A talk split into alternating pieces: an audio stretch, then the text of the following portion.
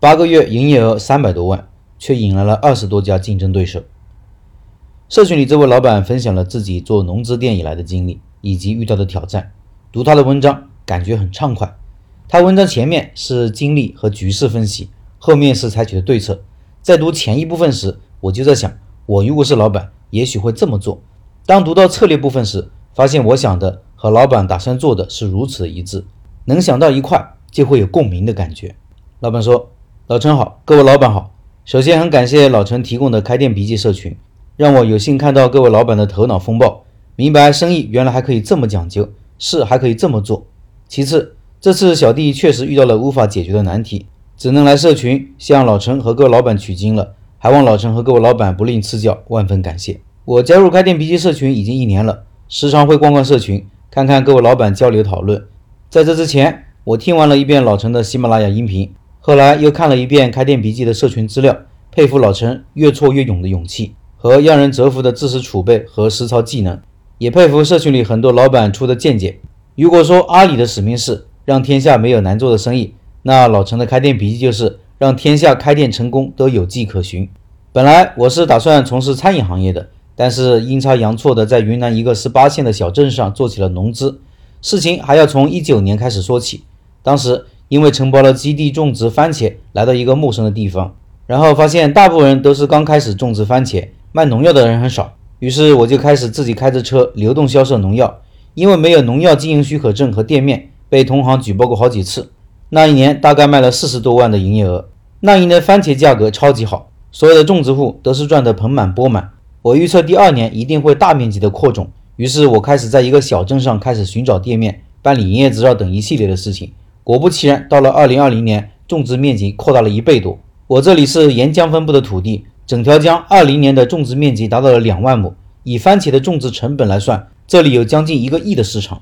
我的店是在二零年七月份开始正式营业的。我开店以前，这个镇上只有一家卖农药的。后来两个月时间里，这里增加了十二家农药店，算上村子里的就有十四家。因为前一年流窜卖药有一定的顾客基础，而且我本身就是正儿八经的。云南农业大学毕业的，学的是植物保护，又在农药厂家做了三年业务，对于农药不敢说了如指掌，也至少知道个囫囵。所以我店里面卖的农药都是全球五大进口公司和国产农药五十强的药品，肥料也是全球知名和国内的龙头肥料。所以到目前为止生意还不错，大概做了三百多的营业额。但是这一但是就不得了了，就在这两天又有新的农药店开始装修了。就目前我所知道的，准备动工的就有五家，和我同一年开起来的农药店，我并未将他们作为真正的竞争对手。一个是他们不懂农药，不懂技术，不懂看虫害病，拿着手机百度来的配方和厂家代理嘴里说的配方就开始卖农药，他们实际上没有竞争力。这里顺便提一下，我觉得让这些不懂农药、没有专业知识素养又不肯学习的一群人来卖农药，是中国农业的悲哀，极大的限制了中国农业的发展。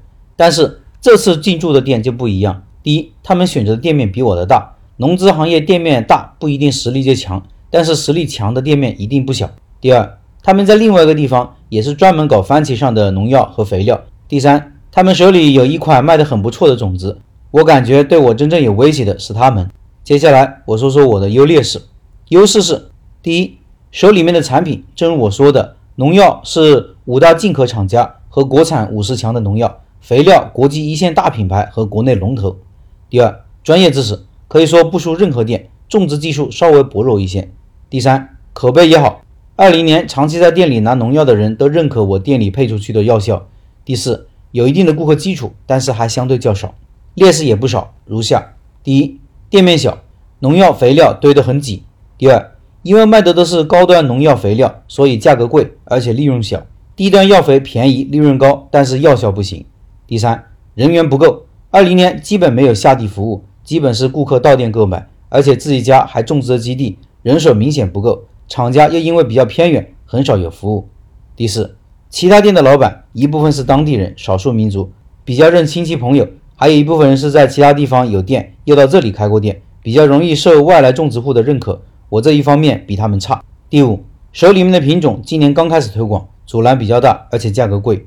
第六。店里产品多，但是师傅发现一直觉得产品不够卖。第七，我本人年纪不大，而且比较显年轻，让人看起来第一印象就是小孩子。农户总觉得一个小孩子不靠谱。以上是优势和劣势，下篇文章再说说里面的机会和威胁，以及我将采取的对策。以上是老板的分享，下篇文章是老板的对策。说的太好了，各位老板可以试着想一想，你如果是老板，处在这样的环境，你会怎么做？想一想，看看和老板能不能想到一块。